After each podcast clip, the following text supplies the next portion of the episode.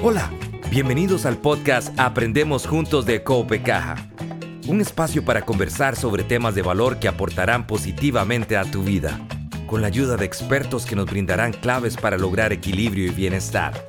Acompáñanos para aprender y seguir creciendo juntos.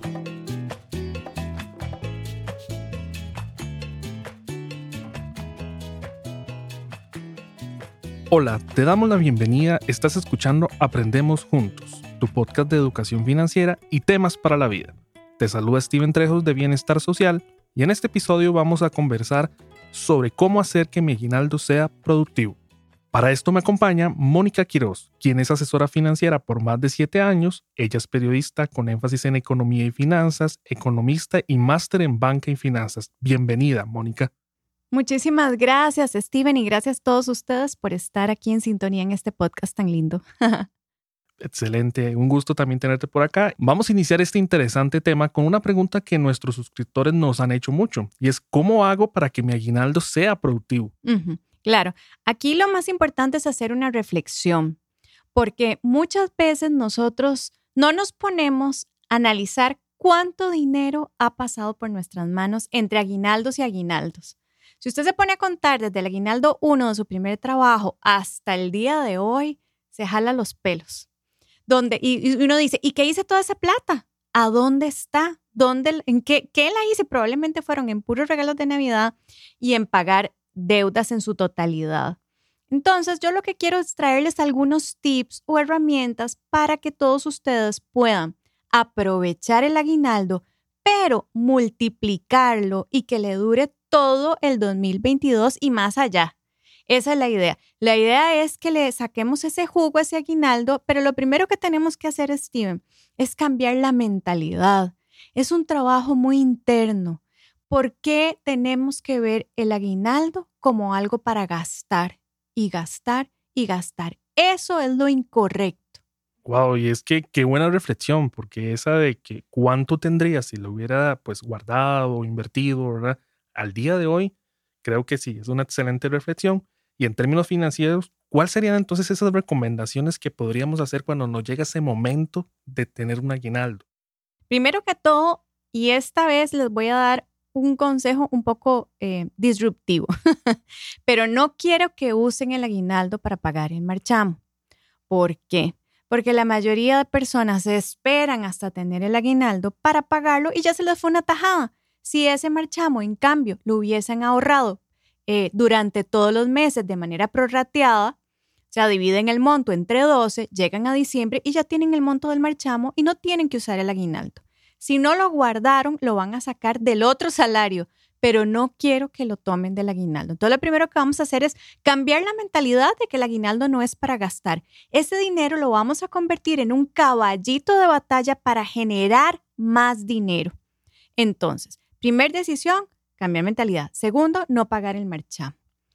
El tercero, la tercera recomendación es que ese dinero tenés que convertirlo en más dinero. Entonces yo usaría un pedacito y hago un pequeño emprendimiento, algo muy rápido, pero que me genere más plata. Hago una pequeña inversión. Por ejemplo, te doy, te doy un ejemplo muy bonito que yo acostumbraba a hacer cuando mis hijos estaban pequeños y era que les daba un pequeño capitalito. Y les decía, ok chicos, esto para enero me lo tienen que convertir, me tienen que devolver no solo este capital, sino que me lo tienen que multiplicar en un 100%. ¿Qué van a hacer? Entonces fue muy vacilón. Un año hicieron tarjetas con stickers para Navidad. Otro año hicieron unos sándwiches y unas bolsitas y lo fueron a vender entre el vecindario y multiplicaron eso. Entonces son pequeñas cosas que nosotros podemos hacer que ya si yo les di 100 colones, me estaban regresando 200 colones, más lo que ellos se ganaban, porque obviamente había, que, había una ganancia, ¿verdad? Pero lo que quiero decir es eso, es que cojamos una parte de ese dinero y aprovechemos un pequeño emprendimiento que puedo hacer en la casa, si yo soy buena haciendo galletas de Navidad, si soy buena haciendo pasteles, no sé, algo así, que se me multiplique ese dinero. Esa va a ser la tarea al final básicamente estarías dando un nuevo ingreso, ¿verdad? Exactamente. Estoy convirtiendo ese dinero en más dinero. Eso, eso es lo más importante. ¿Qué voy a hacer con ese dinero? Ok. Entonces, ya que ya lo multipliqué, ahora sí, me voy a ir a las deudas. Las deudas nos impiden ese crecimiento financiero. ¿Por qué? Porque ningún instrumento de inversión te paga el interés que te cobran por las deudas. Si vos pagás, por decir una deuda, un 20% de interés, no existe en el mercado en dólares algo que te, por ejemplo, que te pague un 20% de rendimientos por tu inversión. No hay. Entonces, la mejor inversión siempre va a ser pagar deudas. ¿Con cuál vamos a empezar? Primero, para no volvernos locos, no vamos a empezar por lo de la, por lo de la casa. a menos que usted me diga que es que en la casa solo le queda mil dólares, pues ahí sí. ¿verdad? Pero si una deuda de, de, 30 años, de 20 años, no tiene ningún sentido comenzar por esa, porque te vas a frustrar y el aguinaldo no te va a alcanzar para pagarla toda la de la casa, ¿verdad? Entonces vamos a empezar por las deudas más peligrosas, que son normalmente tarjetas de crédito. Normalmente esas son las que te pueden dejar con una mano adelante y con otra atrás en cuestión de segundos. Entonces voy a tomar las más peligrosas y empiezo con esa. ¿verdad? Entonces le hago un aporte, ojalá para tratar de matar una, una deuda con tarjeta de crédito, por ejemplo. La mato. Pero ese dinero que ya no estoy aportando a ese pago de esa tarjeta, se lo voy a aportar al pago de la siguiente deuda. Entonces hago como una lista donde las deudas más peligrosas y luego las deudas más pequeñas. Y así me voy, ¿verdad? Como una bola de nieve. Entonces, básicamente las dividimos en tres, ¿verdad? Entonces, tal vez las que son más peligrosas, las que son más pequeñas y aquellas que pues son a largo plazo, pero esas las tenemos ahí solo para contemplarlas porque esas no valen la pena en este momento con ese monto de aguinaldo, pues tocarlas, ¿verdad? Entonces empezamos primero con esas peligrosas. Exactamente. Normalmente las más peligrosas siempre son deudas de tarjeta de crédito y esas las vamos a ordenar por el interés más alto al interés más bajo. O sea, la tarjeta que te genere el interés más alto, empezamos por esa, que es la más, más peligrosa, está en rojo. Luego la otra lista que vamos a hacer, el otro grupito, son de las deudas pequeñas, comenzando por la más pequeñita hacia la más grande. Por ejemplo, si vos le debes a la señora de los perfumes que te venden en la oficina, esa la pones una vez que has matado estas, con este dinero con que ya mataste, o sea, si vos antes le dedicabas 50 mil colones a, pagar la tarjeta de crédito, ahora esos 50 mil colones ya no es que te quedan libres, es que se los vas a poner a esas deudas pequeñas, comenzando por las más, más, pequeñitas para que comiences a ver la luz. Y nos vamos a desentender de la de la casa. La del carro y la casa, que normalmente son a, a 8 años y a 15 y 20 años, ¿verdad? Entonces, esas no, esas, esas tienen un tratamiento diferente, que no, no es bueno usar el aguinaldo para ellas, a menos que sean las únicas dos. ¿Y cómo hacer? Porque a veces cuando se hace este ejercicio, pues entras primero en, ya en, una conciencia, mira, tengo tantas deudas y tal vez mi aguinaldo no es tanto para cubrirlas y se puede entrar en una desesperación y hasta más bien hacer lo contrario, es decir, ¿y para qué? Si tengo tanto que debo, voy a invertirlos y al final pues no va a aportar tanto, pero la realidad es que no, más bien entre más vaya, ¿verdad? Pues me voy liberando financieramente. ¿Qué pensás de eso? Es que aquí hay un problema y hay un problema porque el costarricense no, no nos enseñaron, o sea, es un problema cultural, no nos enseñaron a tener nortes financieros. No, usted va por la vida, a, acogió el partido, acogió el comido, a lo que va llegando lo va gastando, pero nadie se, sentó con vos a decirte un día, Steven, bueno, tal vez sí, pero no sé si tus papás se sentaron con vos y decirte, Steven, ¿cuáles son tus metas financieras? ¿Cómo te ves cuando tengas 15 años? ¿Cómo está tu, tu realidad financiera a esa edad? Incluso, conste, yo sí aprendí, lo hice, lo he hecho con mis hijos, por ejemplo, pero ahorita tienen 20 años, yo les digo, que chicos, quiero cómo se van a ver a los 30. Ya lo van a definir y van a empezar a irse para atrás. Cuando nosotros definimos cuál es el norte financiero que queremos en nuestra vida, porque hay gente me puede decir, ay, yo me imagino viajando por Europa y por no sé qué. Ok, ¿qué está haciendo hoy para eso? Eso no está mal.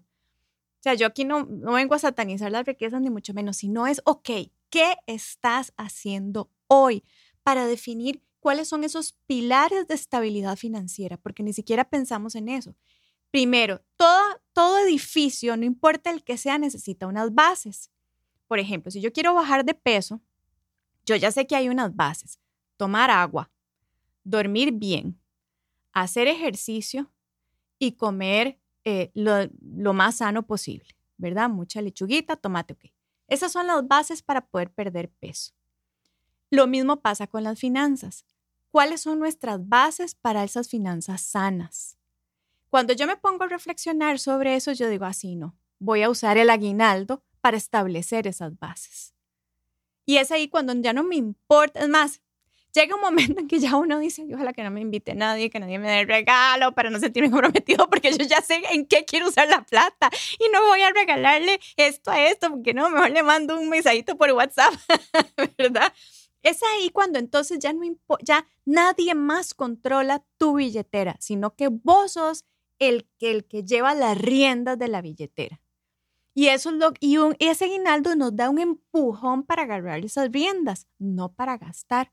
Porque el problema es cuando no tenemos un rumbo, los demás definen el rumbo. ¿Y quiénes son los demás? De los comercios, ¿verdad? No sé, los antojos, los, los familiares, lo que sea. Es ahí el problema, cuando no hemos definido ese norte. Entonces, aquí la recomendación es, ok, siéntese, reflexione. ¿Se quiere seguir viendo así? ahorcado, que llegó el aguinaldo, se le fue y lo único que pude fue tomarse unas cosillas y dar dos, tres regalillos e irse allá al puerto nada más y ya, porque solo eso pudo, porque solo la alcanzó y además ya, tiene, ya vienen los, los uniformes y lo que siempre sabemos. O sea, no, ¿por qué vivir así? Qué rico que es tener el 100% del aguinaldo para decir, ok, el 50%, el 60% lo voy a poner en mis inversiones y con el 20% me voy a ir 15 días para Orlando a gastármelo como me dé la gana. ¿Verdad? O no sé, voy a invitar a toda mi familia a un crucero porque vengo tantos meses ahorrando y porque no debo nada y porque no tengo ningún compromiso con nadie, pero tengo mis inversiones que están creciendo para mí y tengo además eh, una parte de la que yo tengo que disfrutar, me lo gané, ¿verdad? Me lo gané. Pero qué ganas de estar así, ahorcado, llegó y ya, para enero ya nadie tiene, luego viene la entrada a clases y, y ahí todo el mundo murió financieramente. Entonces, ¿por qué vivir así? Pero eso, eso no, a ver, aquí no estoy regañando a nadie, estoy queriendo más bien que cambiemos esa mentalidad.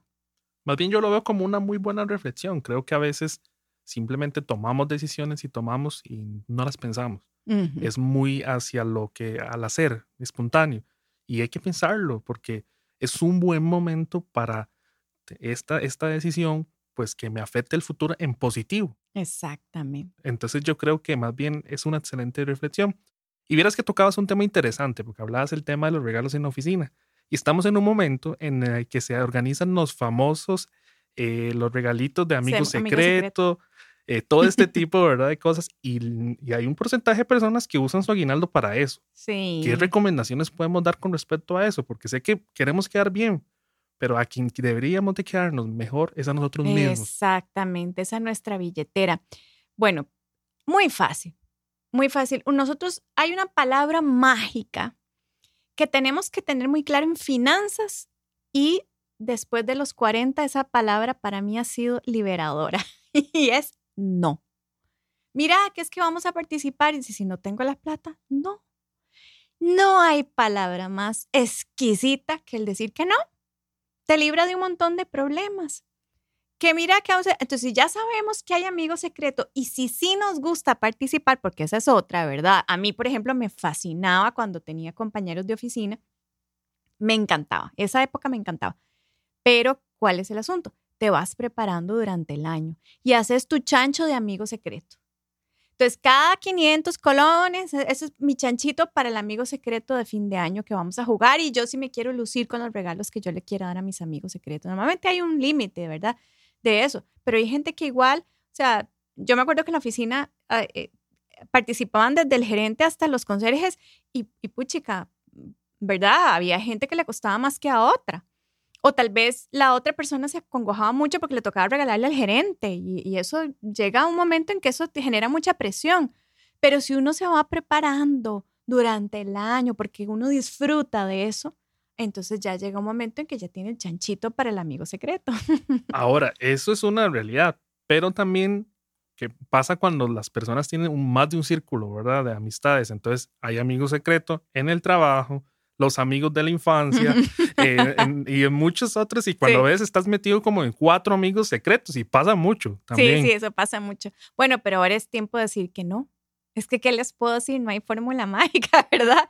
Es decir, porque, ¿qué es la idea? La idea es que convirtamos el dinero, como yo siempre digo, en caballitos de batalla que se convierta, que nos ayudan a convertirlo en más dinero.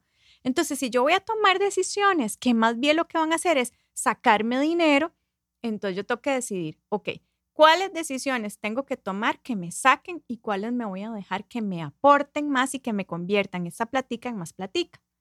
Que eso es otra cosa importante, en las inversiones. El paso de las inversiones es fundamental. Ahorita yo lo que quisiera es que ojalá el 60% del aguinaldo lo ahorren. Ahorrar es el primer paso para lograr ser un inversionista. ¿verdad? Ahorrar es lo que nos va a hacer que ese, que ese tarrito se haga grande para un día poder hacer una inversión inteligente en un negocio, en una propiedad, en acciones, en bonos, en fondos de inversión, qué sé yo, hay muchas posibilidades. Pero el primer paso va a ser el ahorro. Entonces yo quiero que esta vez traten y les voy a dejar una tarea. de hecho, si me quieren comentar cómo les fue con la tarea, pueden hacerlo a Mónica Roa Mis Finanzas en Control o escribirlo en comentario en mis redes. Aparezco como doctora Finanzas. Entonces, eh, la tarea es la siguiente. Van a proponerse que ese aguinaldo primero se les multiplique al doble con el tip que les di eh, cuando recién empezamos el programa. Pero además, quiero que traten de conseguir mil dólares en 30 días con ese mismo aguinaldo. Lo van a multiplicar Ahora, si a paralelo al aguinaldo tienen que vender, no sé, los muebles, hacer una venta de garaje, vender las empanadas, o sea, no me importa. Lo que quiero es que consigan que ese aguinaldo lo conviertan en mil dólares. Esos mil dólares van a ser la base de nuestro fondo de emergencia. Ese fondo de emergencia va a ser nuestro primer ahorro serio, digamos, si es que no vienen haciendo ya.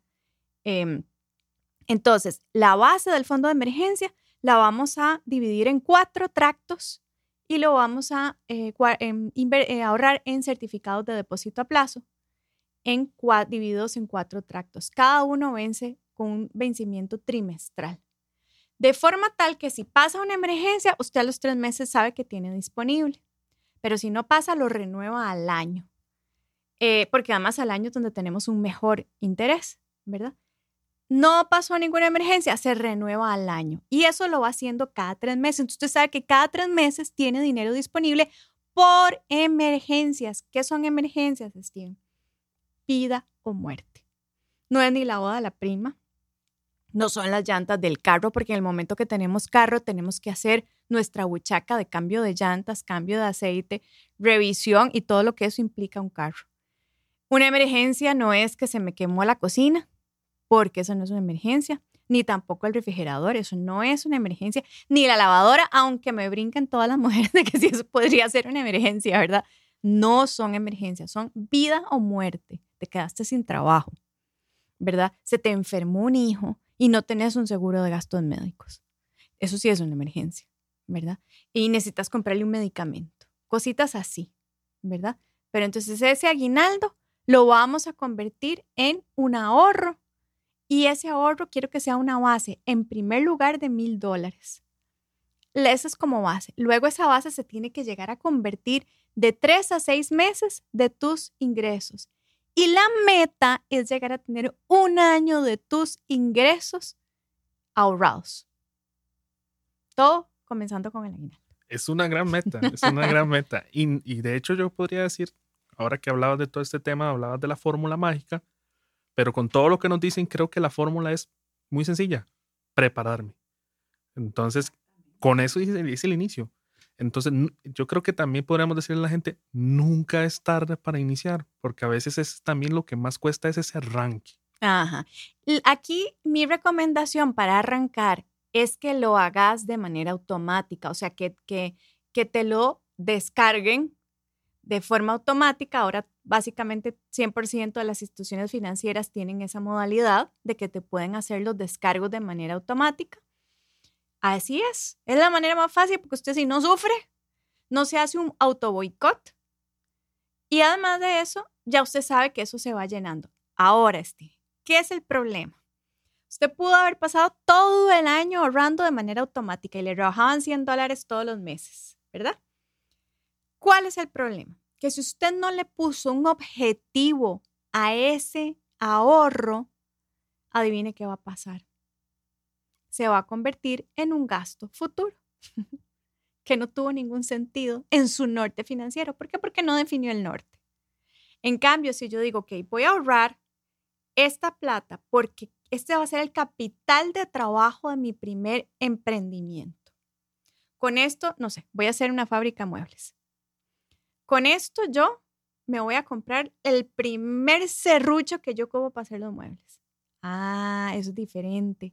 Porque yo ahí estoy pensando cómo convierto ese dinero en más dinero. Es otra historia si con la fábrica de muebles le fue bien, le fue bien, eso es otra historia. Pero esa es la, la perspectiva o el objetivo o la mentalidad debe ser esa. Cambiar el dinero por más dinero y no, por ejemplo, en un carro. No hay peor inversión que un carro, por ejemplo. Bueno, interesante, interesante. Para ir cerrando, ¿qué tal si hacemos un resumen de cuál sería entonces la recomendación de cómo distribuir ese aguinaldo?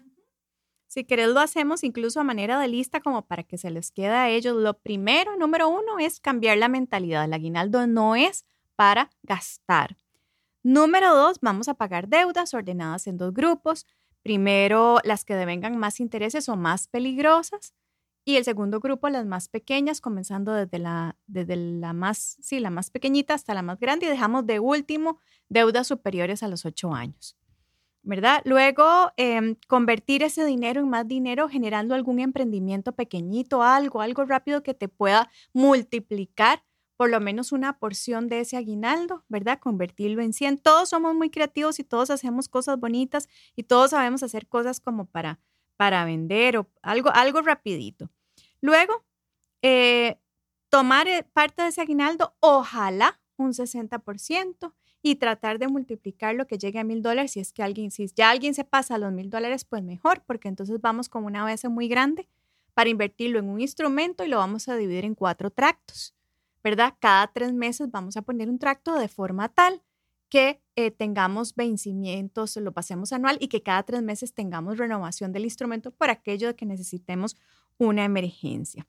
Y si vas a invertir en bolsa, entonces ahí sí, yo siempre recomiendo que se asesoren muy bien con un mejor, con un buen inversionista, eh, con un buen asesor de inversiones, un buen corredor de bolsa, por ejemplo, para que te dé una muy buena recomendación del, hay instrumentos más riesgositos pero que generan mejores rendimientos, ¿verdad? Entonces, yo creo que eh, vamos a ver.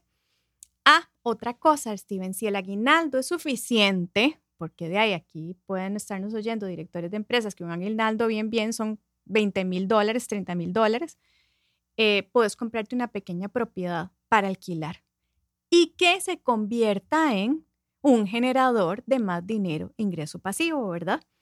Luego también puedes aprovechar el aguinaldo para meterle un arreglito a la casa y poner tu casa por una temporada en un Airbnb, por ejemplo, o en un sistema así, de forma tal que vos te vas para la casa de tus papás con todo y chiquillos y la doña y todo, pero pones tu casa en alquiler durante una temporada y eso te genera un ingreso.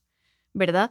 Luego, invertir en, un negocio. Ah, bueno, otro, otra idea es invertir en el negocio de un amigo, que claro, un amigo que ya tenga mucha confianza y que vos sepas que su negocio es un negocio rentable que ya tiene muchos años y decirle, mira, ocupas plata para eh, pagar aguinaldos, toma, te la presto y me la devolves en tanto tiempo con tanto de interés. Hay gente que a veces se ve muy apretada para el pago de aguinaldos y eso es una solución, ¿verdad? Entonces, eh, esas son algunas ideas de las que podemos aprovechar el famoso aguinaldo. Pues excelente, de verdad que opciones hay, recomendaciones montones acabamos de dar, así que pues ya finalizando, agradecerte nuevamente Mónica por todas estas recomendaciones Y recordarle a todas las personas que nos escuchan que, bueno, estamos con varios episodios, con temas de interés. Así que que nos sigan, que se suscriban para que les lleguen las notificaciones cada vez que haya un nuevo episodio. Muchas gracias. Así es, muchísimas gracias y bueno, que disfruten a todos. Saludos.